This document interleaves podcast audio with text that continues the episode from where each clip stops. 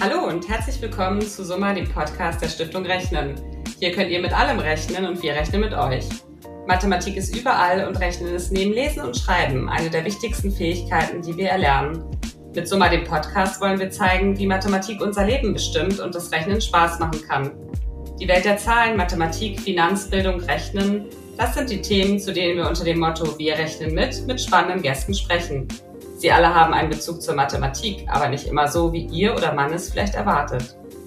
Heute rechnen wir mit Jennifer Haben, ein wirklich ganz besonderer Gast, denn sie ist Sängerin, Songwriterin und Frontfrau der erfolgreichen deutschen Symphonic Metal Band Beyond the Black.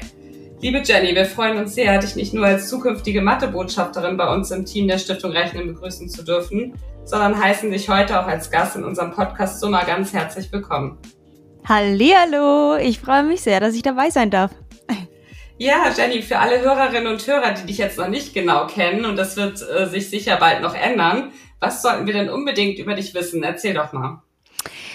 Ähm, ich glaube, was man über mich wissen kann oder darf ähm, oder sollte, ist, äh, dass ich auf jeden Fall Musik mache, seit ich klein bin. Also das erste Mal vor Leuten gesungen habe, als ich vier war. Also wirklich schon ganz, ganz, ganz lange für mich jetzt, für mein Leben.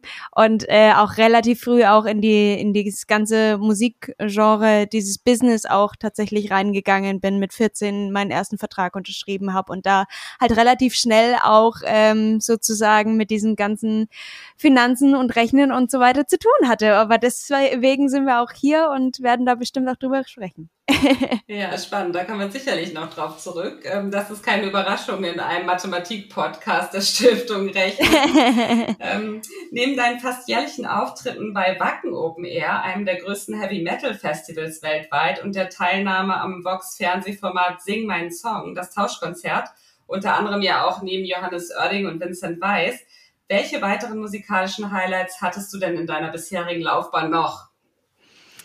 Ähm, das waren einige tatsächlich. Also ich habe sehr, sehr, sehr viele Castings mitgemacht damals, als ich jung war, äh, weil ich da einfach Bock drauf hatte. Ich hatte aber eigentlich angefangen damals ähm, mit, ähm, ja, eigentlich bin ich mit fünf in den Chor gegangen, habe da meine ersten Solo, äh, Solos bekommen und äh, habe mit neun meine erste Band gegründet ähm, und dann ging es schon los mit dem ersten Casting sozusagen bei Kika damals. Ähm, beste Stimme 2007.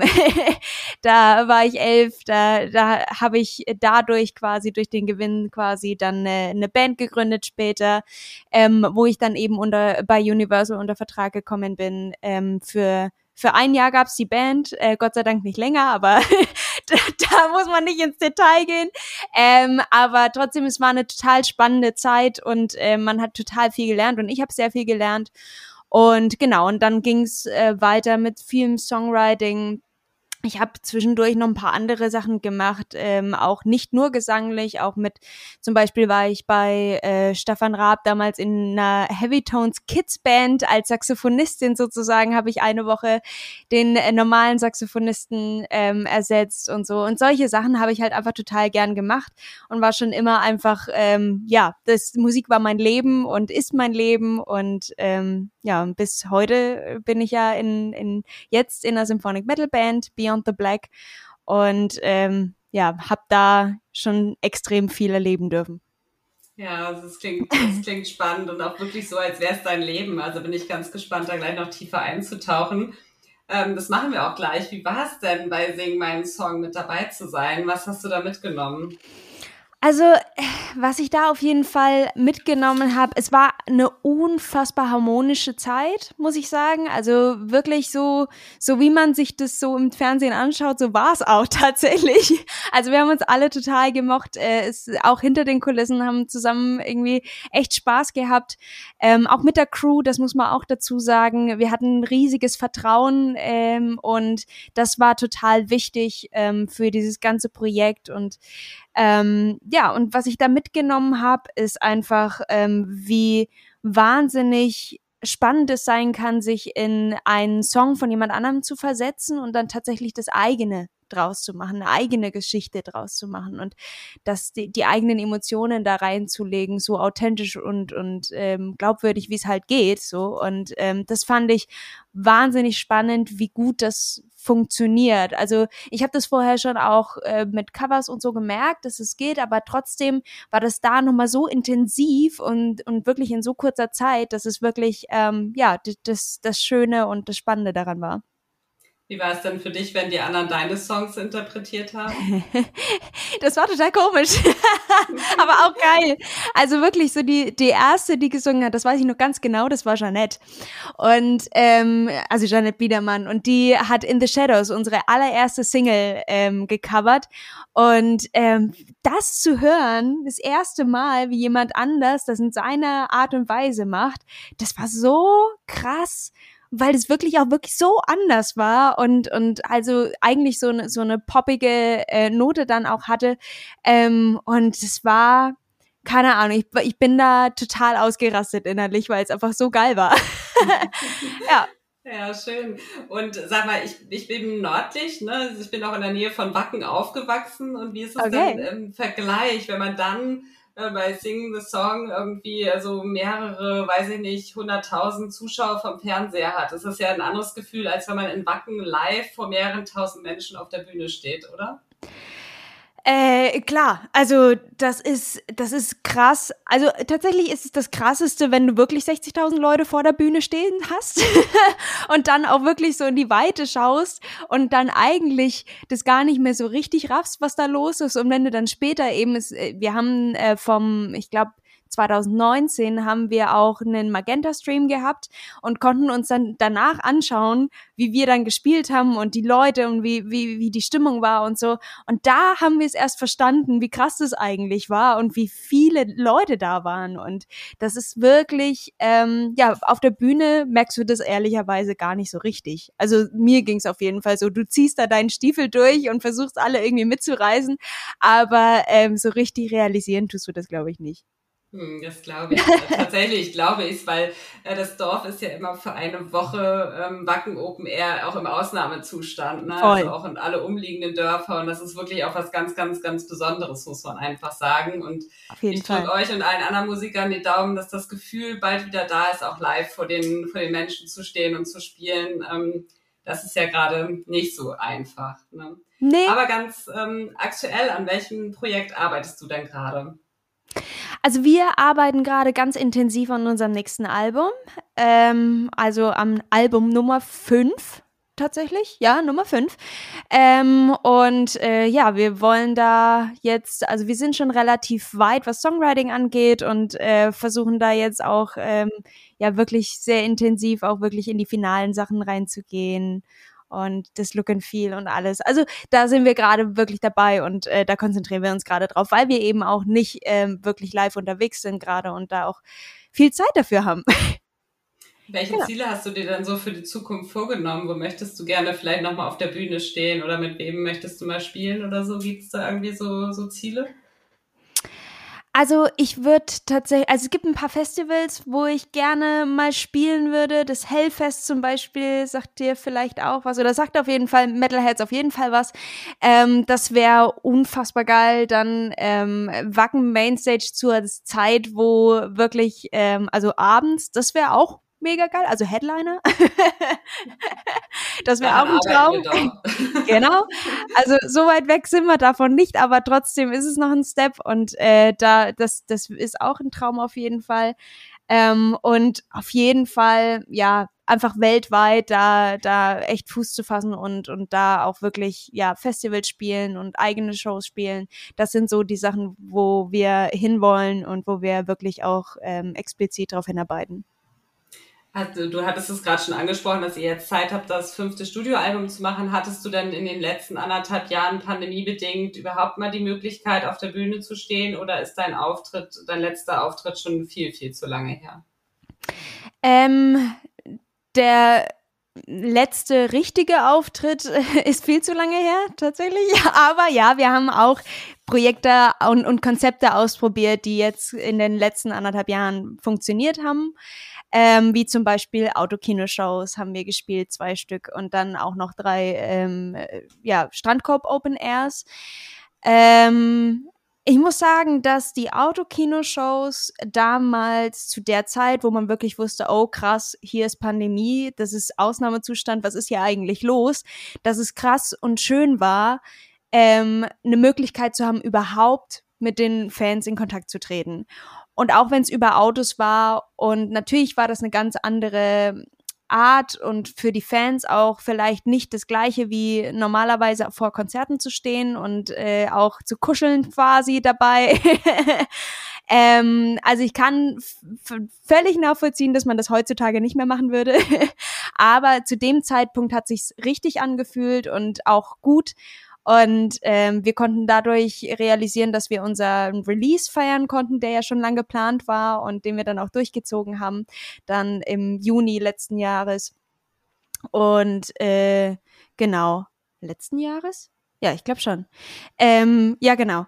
Und äh, und Man dann durcheinander mit Corona. ja voll, voll. Ja, genau. Eigentlich fühlt sich schon an wie drei Jahre. Ja. Aber genau. Und dann jetzt die Strandkorb Open Airs. Ähm, es, es kämpft sich sozusagen immer so ein bisschen mehr ähm, zu den zur Normalität zurück.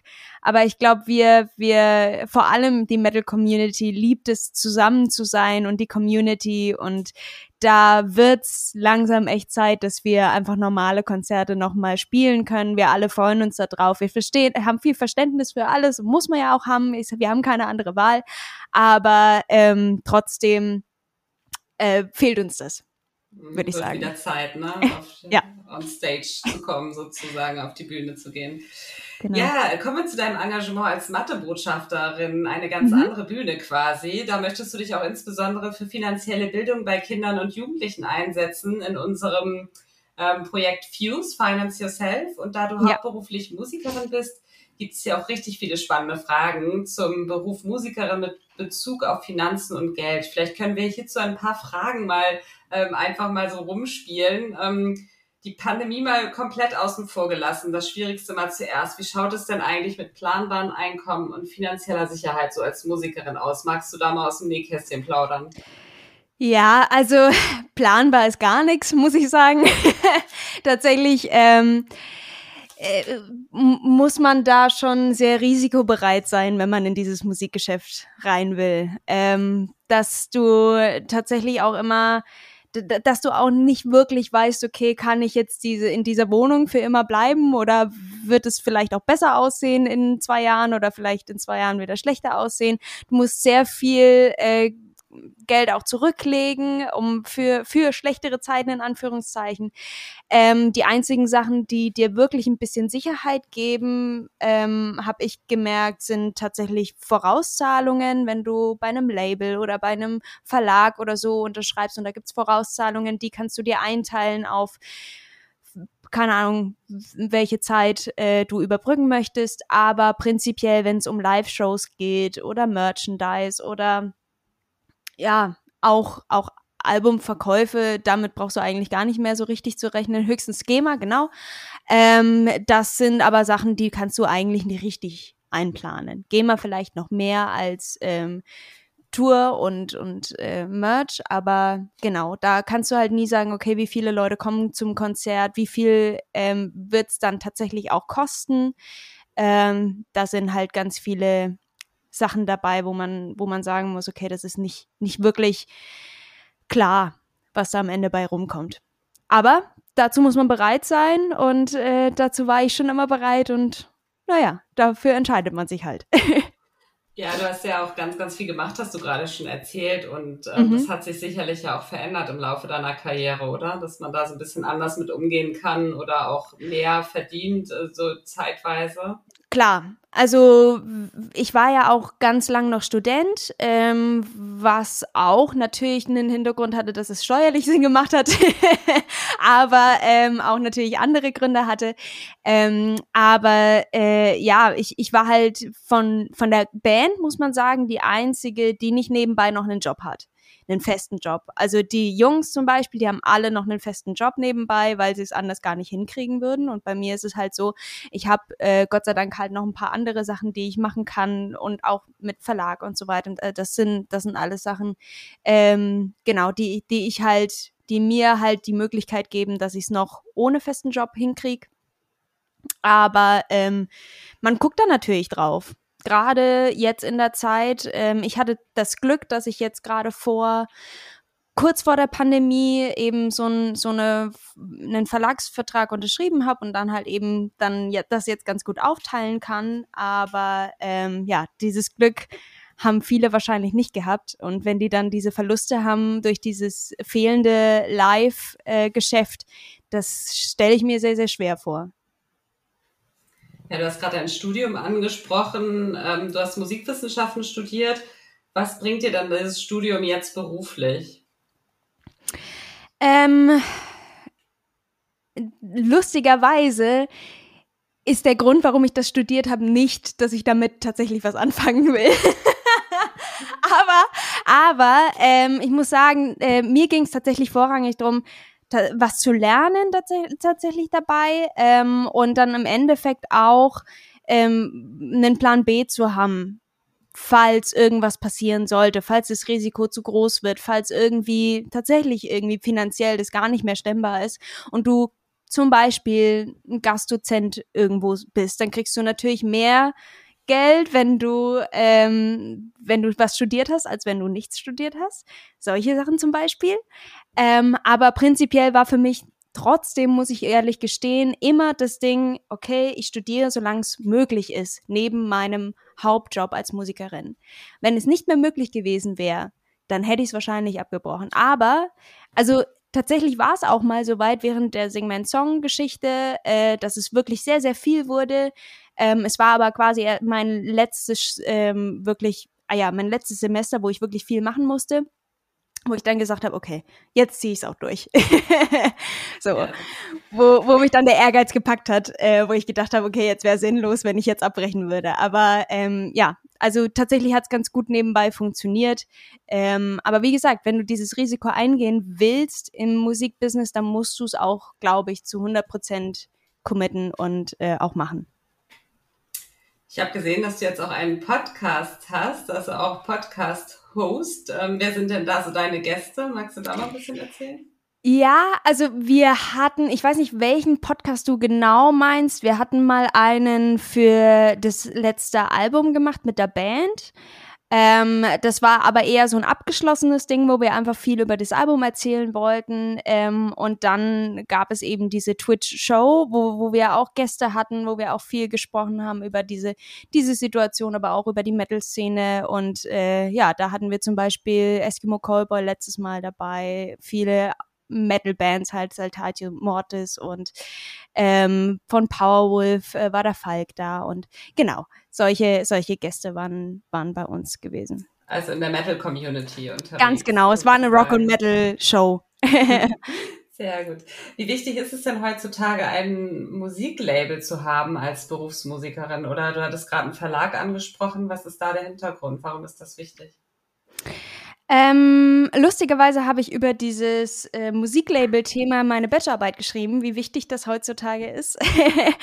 ähm, und es ist hm, wie alles nicht so einfach zu beantworten, ähm, nicht so schwarz und weiß. Ähm, aber ich würde sagen, grundsätzlich ist ein Label dafür gut, dass man, wenn man gar keine finanziellen Ressourcen hat und auch gar keine Connections hat, dass das echt eine Rampe sein kann, wenn du ein Label davon überzeugst, dass du gut bist in dem, was du machst. Das ist aber auch Grundvoraussetzung, wenn du zu einem Label gehst, glaube ich, dass du jemanden hast, der wirklich dann glaubt, was du machst. Ähm, weil wenn du da hingehst und einer von tausend Bands bist ähm, und nur damit du irgendwie einen Vertrag hast, dann brauchst du da nicht hinzugehen, weil dann steckst du so viel Energie rein und so viel, ähm, ja, versuchst selber zu connecten ähm, und zu socialisen, dass du es auch alleine hinkriegen würdest irgendwie. So und ähm, Deshalb, wenn du da jemanden hast, den du überzeugen kannst, äh, dann kann es echt eine Rampe sein. Ansonsten, ähm, ja, ist es ja Gott sei Dank heute auch möglich, dass man das selber ganz gut stemmen kann. Also auf jeden Fall richtige Connection ist auch im Musikgeschäft wichtig. Ähm, ist, würdest du das auch so unterschreiben? Total. Also ich glaube, es kommt fast, ja, größtenteils eigentlich darauf an, ähm, ob du da wirklich weit kommst oder nicht ähm, ob du natürlich Musik ist das A und O ähm, und äh, wie es die Leute annehmen, aber prinzipiell, ob du überhaupt an die Leute rankommst, ähm, die das hören und gerne hören, das hat schon sehr, sehr, sehr viel mit Leuten zu tun, die dran glauben, die das wieder anderen erzählen. Und äh, genau dieses, ja, diese Leidenschaft und Energie weitergeben, die du selber da reinsteckst. Ja, schön. Du warst ja sehr früh schon sehr erfolgreich. Mit vier hast du gerade erzählt, mit deiner Musik oder da hat alles so ein bisschen angefangen. Ähm, hat dich das dann irgendwie auf deine spätere Karriere vorbereitet oder springt man da doch irgendwann ins kalte Wasser und sagt so, oh, das habe ich jetzt nicht erwartet? Ja, also ich glaube, ich bin überall so ein bisschen ins kalte Wasser gesprungen, aber Step by Step auch. Ähm, muss ich sagen, also meine, meine Mom und mein Papa haben da sehr, sehr drauf geachtet, dass ich da immer in kleinen Schritten am Anfang gegangen bin. Ähm, und dann habe ich hier mal ein Casting mitgemacht und dann für ein Album irgendwie was unterschrieben und dann nicht irgendwie gleich für fünf Alben, so dass du da gefangen bist oder irgendwie so. Ähm, das war schon total wichtig, dass ich da immer die Möglichkeit hatte, dann nach irgendeiner kurzen Zeit da wieder auszusteigen, wenn ich das nicht will. Und das hat mir auch irgendwie ähm, Sicherheit gegeben, dass ich einfach machen konnte. Und äh, ja, und dann tatsächlich jetzt so, ja, seit BTB ist es eigentlich so, wenn du wirklich was auch richtig so, so ernst meinst und so richtig auch gut machen willst. Und das wollte ich schon immer, aber so, wo du dir wirklich auch viele Gedanken drum machst, äh, dann treten natürlich auch viele Probleme auf, die du vorher gar nicht gesehen hast. Ähm, und da gilt es natürlich irgendwie die Konflikte äh, zu lösen und auch Kompromisse einzugehen oder halt eben auch nicht. Und das zu lernen, wo du Kompromisse eingehen willst und wo nicht. Und das war total spannend und hat sich total verändert über die Zeit da hängen ja auch plötzlich ganz andere oder mehr Menschen mit drin. Ne? Es geht da nicht nur ja. um einen selber, sondern es ist dann tatsächlich eine Band und da mhm. hängen viele, viele Menschen dran. Also die, die mit dir auf der Bühne stehen, aber auch die, die hinter dir, hinter, also hinter der Bühne stehen quasi mhm. und dir den Rücken frei halten. Also das ist dann ja auch nochmal ein ganz anderes Miteinander, sage ich mal, als nur die Entscheidung für sich zu treffen. Ne? Ganz genau. Also vorher mit 14 konnte man mir äh, natürlich das noch nicht oder musste man mir das noch nicht zugestehen, dass ich daran denke.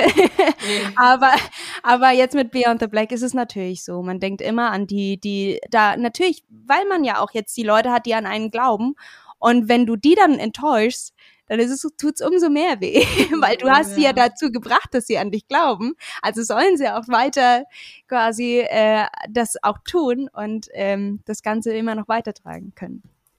Ja, gehen wir doch noch mal ganz kurz zurück, ähm, so in die Zeit, als du 14 warst. Also ähm, in meiner Vorbereitung hast du mir mal verraten, dass Musik, aber auch Mathe deine Lieblingsfächer gewesen sind. Ist das richtig? Das ist richtig, genau. Hättest du dir dann auch ein Fach zur Finanzbildung gewünscht? Auf jeden Fall. Also das muss ich wirklich sagen, das wäre, das ist ja auch so mehr das Leben, als es äh, Mathe an sich oft ist oder halt auch äh, andere Fächer oft sind. Ähm, Finanzbildung finde ich sogar noch noch wichtiger fast als als alles andere, weil also für mich jetzt natürlich, weil ich auch sage, okay, ähm, was mache ich mit dem ganzen Wissen dann im Endeffekt, äh, wenn ich gar nicht weiß, wie ich eigentlich durch mein Leben durchkomme. So, also ja, Hätte ich mir sehr gewünscht. Hast du ein Beispiel für uns, wie du vielleicht ähm, heute anders mit Geld umgehst als noch vor zehn Jahren? Ähm, ich versuche tatsächlich so eine Art Finanzplan hinzukriegen, äh, was ich vorher, dadurch, dass ich sehr risikobereit war scheinbar, gar nicht so wirklich im, im Kopf hatte oder im Sinn hatte, weil ich da tatsächlich noch auch gesagt habe, na ja, wenn es halt nicht klappt, dann gehe ich halt wieder zurück zu meinen Eltern und das, ich verstehe mich ja gut mit denen. das ist kein Problem. Das ist heutzutage vielleicht ein bisschen anders. Da steht man mehr irgendwie auf sein äh, Leben, was man sich jetzt so kreiert hat. Ähm, und versucht das auch irgendwie in Stand zu halten, so. Aber äh, genau, und das, das einfach besser durchzuplanen und ähm, ja, besser ein Auge drauf zu haben, das hat sich sehr verändert. Hast du vielleicht abschließend noch einen besten Finanztipp oder Tipp, muss nicht unbedingt mit Geld zu tun haben, für unsere jüngeren Zuhörer, die überlegen, auch eine musikalische Karriere zu starten? Also heutzutage ist ja so, ich möchte was mit Musik machen, Musikerin, Sängerin werden oder Influencer. Was ja nicht unbedingt musikalisch sein muss, aber. Ähm, muss sagen, Rücklagen sind total wichtig ähm, und ich fand es jetzt auch im, im Hinblick auf die Pandemie und alles äh, total wichtig, einen Steuerberater zu haben, den, dem ich vertraue, der auch tatsächlich wirklich äh, dann auch, was diese ganzen ähm, ja, Sachen anging, die man beantragen konnte und so. Und äh, da hat er echt einem richtig geholfen. So und äh, bei allem anderen natürlich auch, was du alles äh, versteuern kannst und so. Also das ist schon was, wo ich, wo ich sehe, okay, das hat sich, das lohnt sich richtig. Ich hatte heute auch so, so einen super guten Termin beim Steuerberater, die sind wirklich Gold wert. Ne? Ja. Also, jetzt mal hier ein, ein, ein hohe Lied auf alle Steuerberater. Yes. vielleicht für die etwas Älteren, was hat dich denn das Musikgeschäft gelehrt? Kannst du schon sagen, gibt es hier vielleicht auch Entscheidungen, die du bereust? Also im Rückblick, wo du gesagt hast, hm, hätte ich vielleicht darauf verzichten können, auf die Erfahrung? Ähm, nee, ich bin nicht so ein Fan von bereuen, weil ich glaube, dass alles dich irgendwie weiterbringt. Ähm, jede Erfahrung. Und äh, trotzdem würde ich sagen, dass das, was ich wirklich gelernt habe, ist, dass äh, Musikgeschäft auch tatsächlich ein Geschäft ist. Dass es nicht immer so romantisch ist, wie, wie man sich das vorstellt. Ähm, aber trotzdem, also dass man vor allem halt wirklich, wirklich eine Leidenschaft dafür haben muss, um das wirklich auch durchziehen zu wollen ähm, und es nicht mehr so viel mit Rockstar zu tun hat. also nicht das Hotelzimmer demolieren und so. Nee. okay. Außer du kannst es bezahlen. da sind wir wieder beim Finanzplan. Genau. Genau, zum Ende unseres Gesprächs stellen wir unseren Gästen immer zwei bestimmte Fragen. Die erste lautet, wo rechnest du denn privat genau nach? Ähm, ich glaube, bei Rechnungen tatsächlich rechne ich nach, ob ich sie selber schreibe oder ob ich sie bekomme. Ähm, und natürlich Bargeld, äh, ob ich, keine Ahnung, ich weiß nicht so genau. Also ich, ich rechne auch nach, wie viele Stunden Schlaf ich jetzt noch brauche. so aus dem Alltag, so aus dem Touralltag. Ähm, ja, genau. Aber genau, das sind so die Sachen. Und wann und wobei hast du dich das letzte Mal wirklich so richtig verrechnet? Ähm, ich glaube, bei unserem letzten Online-Projekt, Origins hieß das, ähm, da haben wir sehr, sehr viel investiert, weil es geht ja auch sehr, sehr viel immer um Investment, wenn du eine große Show hinlegen willst, wie viel wie viel investierst du da und weißt, wie viel du zurückbekommst. Äh, bei Festivals ist das ein bisschen einfacher. Das war jetzt das einzige oder erste Ding, was wir wirklich alleine gemacht haben und äh, da auch wirklich wollten, dass es fett aussieht. Ähm, Hat's im Endeffekt auch, aber wir haben dann leider mehr ausgegeben, als wir dann reinbekommen haben im Endeffekt. ja, auch eine gute Erfahrung dann. Natürlich, also, wie gesagt, ich bereue es ja. nicht, weil wir einfach auch unfassbar viel zusammen, äh, das auch viel Zeit zusammen hatten, um das irgendwie zu hinzukriegen und allein das, das alles schon wert war und uns, das war auch einfach ein Herzensprojekt. Deswegen äh, hat sich das auch total gelohnt. Sehr gut. Und noch die Bonusfrage, was würdest du denn gerne berechnen können? Ähm, die Formel für Weltfrieden. Sehr nee. schön. ja, das wäre das wär schön. Falls es die Antwort war, die du hören wolltest, äh, das oder super. das, worauf du. Okay, alles klar. Zum Schluss bitten wir unsere Gäste immer einen Satz zu vervollständigen. Ähm, dein Satz lautet: Gesang gehört zu Musik wie Finanzbildung zu. Punkt, Punkt, Punkt. Ähm, wie Finanzbildung zum Leben, würde ich sagen. Also ich ohne Gesang äh, kann man das auch machen mit der Musik, aber mit Gesang hat man einfach mehr mehr Möglichkeiten, die Musik zu formen und zu äh, verständlich zu machen. Und ich glaube, das Ganze kann man auch auf Finanzbildung und Leben so ein bisschen übertragen. Ja, sehr, sehr schön. Liebe Jenny, ganz herzlichen Dank für dieses Gespräch. Mir hat es ganz viel Spaß gemacht. Mir Danke auch. Dir. Vielen, vielen Dank. Ja, und wenn euch unser Podcast so mal gefallen hat, freuen wir uns, wenn ihr so mal abonniert und eine positive Bewertung dalasst. Hört wieder rein, wir rechnen mit euch.